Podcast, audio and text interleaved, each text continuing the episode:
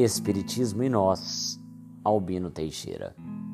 Se o doente solicita receita e não aplica o remédio, se o aluno fichado na escola não lhe frequenta as aulas, se o viajante necessita chegar à estação com passagem adquirida e não toma o comboio, se o lavrador inicia a plantação e larga o trabalho à conta do vento, não culpe o médico, não acuse o professor, não reprove a condução, nem malcine a terra. Assim também o Espiritismo junto de nós, quando lhe conhecemos os sagrados objetivos, sob direção de Jesus.